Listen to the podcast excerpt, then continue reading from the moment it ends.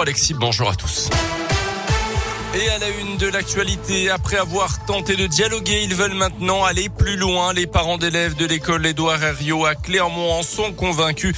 Leurs enfants qui font leur rentrée euh, ce lundi matin ne sont pas en sécurité en se rendant justement à l'école.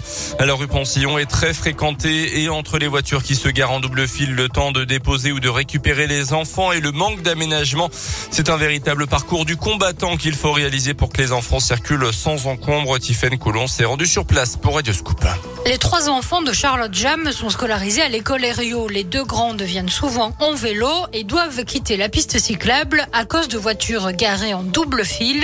Mais ce n'est pas le seul danger pour la représentante des parents d'élèves. On est dans une rue où on est censé passer à 30. C'est pas le cas. Et puis vous avez un passage piéton devant l'école où il n'y a pas une voiture qui s'arrête pour vous laisser passer. Et quand vous avez un enfant de 10 ans qui veut traverser pour voir sa grand-mère, c'est pas normal. Les parents et les enseignants ont alerté sur la situation sans succès. Pour le moment, Charlotte Jam demande donc des sanctions. Je demande à la mairie un passage piéton euh, surélevé et je demande à la mairie de sanctionner maintenant les véhicules qui ne respectent pas euh, les règles. Contacter la mairie indique que la police municipale va intervenir et que la piste cyclable sera sécurisée grâce à des balises. Ah, clairement, toutes les rues où il y a des écoles sont limitées en ce moment à 30 km heure maximum.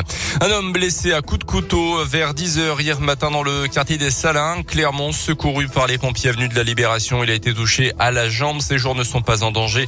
Selon la montagne, alors que la victime a été hospitalisée, les policiers n'ont pas pu l'entendre afin de tenter de savoir ce qu'il s'est vraiment passé.